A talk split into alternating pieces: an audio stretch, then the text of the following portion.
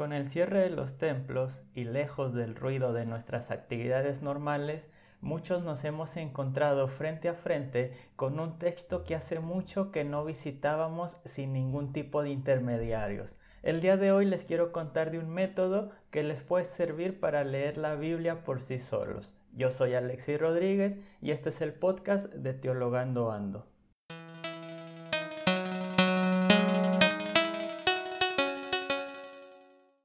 ¿Qué tal amigos de Teologando Ando? Espero todos se encuentren en sus casas y con salud. En estos días muchos se preguntan cómo puedo estudiar la Biblia por mí mismo.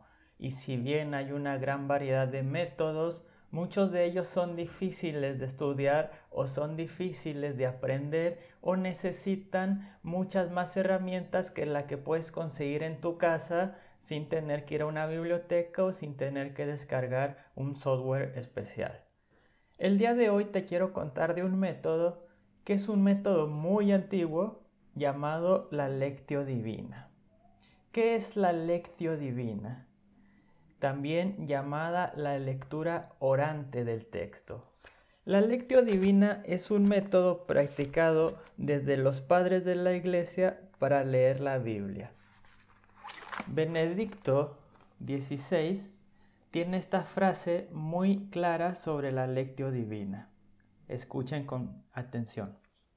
La lectio divina consiste en quedarse durante un cierto tiempo sobre un texto bíblico leyéndolo y releyéndolo, casi rumiándolo, como dicen los padres, y exprimiendo, por así decir, todo el jugo para que nutra la meditación y la contemplación y llegue a regar como sabia la vida concreta.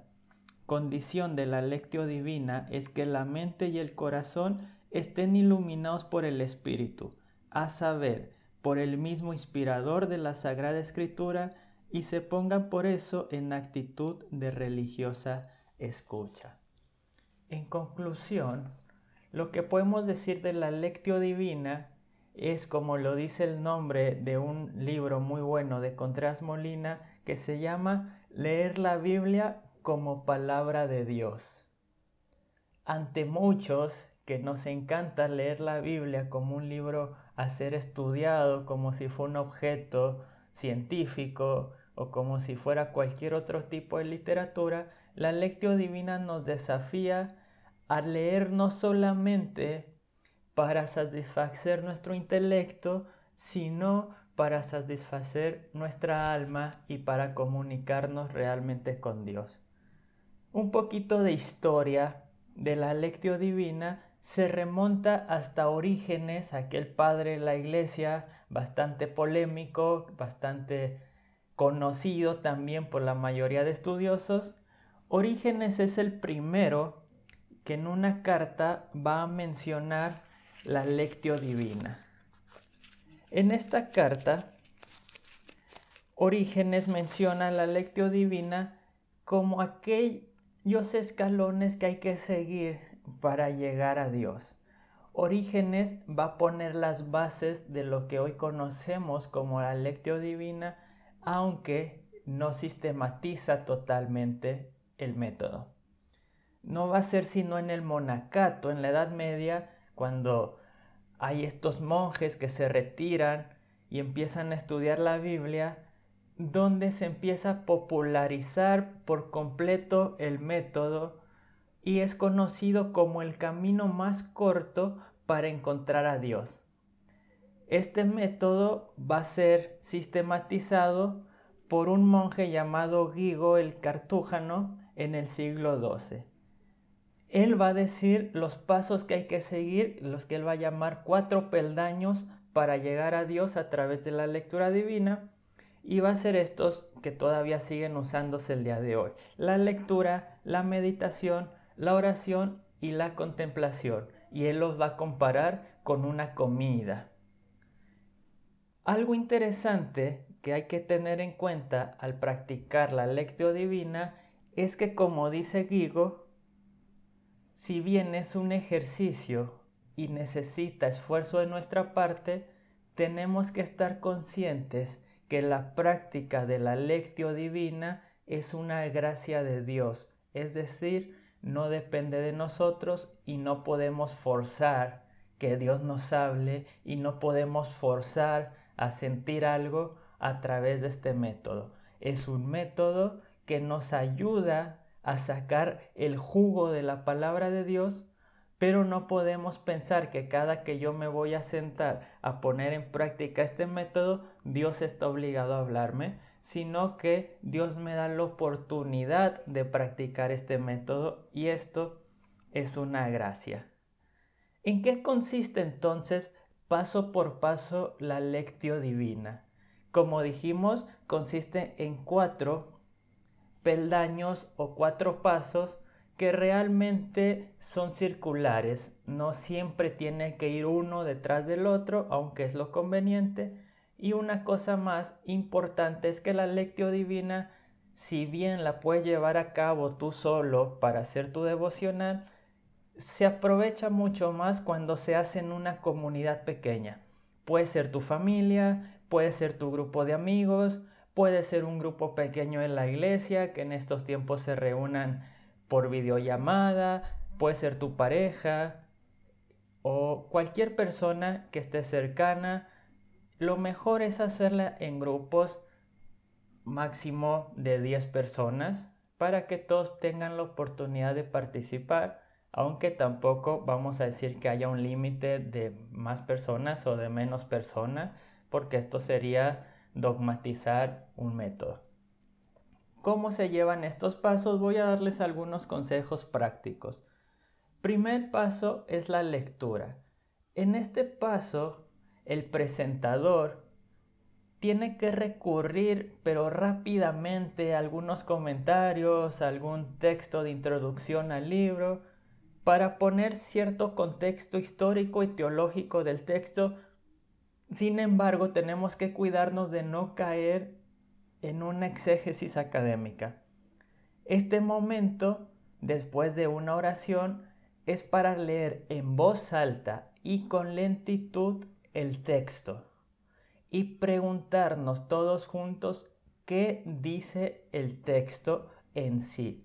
No es un momento de interpretar, no es un momento de dar una clase de exégesis, no es un momento de dar una clase de interpretación del texto, ni siquiera de teología sistemática, pero es un momento en el que cada uno participa y dice qué, qué dice el texto, qué está diciendo el texto. Después yo les recomiendo hacer por lo menos dos o tres lecturas en voz alta, si es posible con diferentes traducciones, que disfruten el texto como si fuera la primera vez, aunque ya lo hayan leído muchas veces, que sientan realmente la necesidad de conocer lo que Dios les está diciendo. En segunda ocasión, tenemos la meditación. En este paso, como les digo, a través de todos los pasos pasamos por las oraciones. En este paso nos vamos a preguntar, ¿qué me dice el texto? pueden ver la diferencia. Ya no es qué dice el texto, sino qué me está diciendo a mí el texto. Yo recomiendo que cada persona que esté en el grupo pueda por lo menos decir una cosa que el texto le dice a él. Se van a dar cuenta que a lo mejor un texto que ya habíamos leído muchas veces y que pensamos que lo sabíamos todo y que ya no nos podía decir nada más, cuando lo leo con alguien más me aparecen cosas nuevas y es que esa es la magia de la Biblia, un texto vivo que siempre nos está hablando. En cuarto paso es la oración. Si bien van a decir, pero hemos estado orando en cada paso. Sí, pero esta es una oración especial. Aquí vamos a contestar la pregunta, ¿qué me hace el texto decirle a Dios? Pongamos un ejemplo. Salmo 23, un salmo conocido. Eh, Jehová es mi pastor, nada me faltará. ¿Qué dice el texto? Bueno, el texto dice que Jehová es como un pastor para su pueblo. Esa es la lectura. ¿Qué me dice el texto? Bien, el texto me dice que Dios es un pastor que me cuida. ¿Qué me hace decirle a Dios el texto? me hace darle las gracias por tener cuidado de mí en tiempos de dificultades. Y último paso, la contemplación. ¿Qué me dice Dios? No solamente en el texto, pero a través de este momento. Este es un paso bien importante y bien lindo y yo les recomiendo que hagan lo siguiente. Cada uno busque un lugar silencioso o todos juntos, cierren sus ojos, tomen el tiempo y pasen un minuto completamente a solas con Dios. No orando, no repitiendo la palabra, no rezando, no haciendo nada de esto, solamente abriendo los oídos a lo que Dios les quiera decir. Estamos en un mundo que a pesar de estar en cuarentena, estamos acostumbrados al ruido, estamos acostumbrados a hablar, a gritar, a pedirle a Dios, a alabar a Dios, a glorificar a Dios, a leer en voz alta, a estar siempre hablando. Este momento es para callarnos y después de una breve oración, de pedirle a Dios que Él nos hable, que su espíritu toque nuestros corazones, simplemente callarnos por lo menos por un minuto y les prometo que va a ser una experiencia reconfortante para tu vida cansada, para tu alma preocupada. No sé si Dios te vaya a hablar audiblemente, pero cuando leemos la Biblia orando, cuando meditamos la Biblia orando, cuando le hablamos a Dios a través de la Biblia, su espíritu toca nuestros corazones en lo más profundo y cuando guardamos silencio, Él nos transforma y Él nos manda a vivir una vida diferente, pero no por obligación, sino por el amor que hemos recibido a través de esta lectura. Esto es lo que se le llama la lectura orante, la lectio divina hay muchas fuentes donde tú puedes conseguir herramientas para hacer ese tipo de lecturas. Yo mismo te ofrezco un pequeño manual de cómo hacer la lectio divina. Eh, te puedes suscribir a mi blog completamente gratis, alexirodríguez.com. Te suscribes y te va a llegar un manual de cómo hacer la lectio divina por ti solo y en grupos con un ejemplo de un pasaje del Evangelio de Marcos de la lectio divina puesta en práctica. Los invito a suscribirse al blog. Los invito también a suscribirse a este podcast en cualquiera de las plataformas que la estén escuchando, en Spotify, en Apple Podcast y también a seguirme en Instagram, en Facebook, Teologando Ando o en mi Twitter personal, Alexei03. Quiero que estemos en contacto, Quiero conocer cuáles son sus opiniones, si les ha servido este tipo de lectura, si ya la conocían, si a lo mejor ya la realizaban pero con otro nombre, si a lo mejor no la conocían y la van a hacer por primera vez, si necesitan ayuda con algún pasaje o necesitan algunos consejos, por favor no duden en escribir.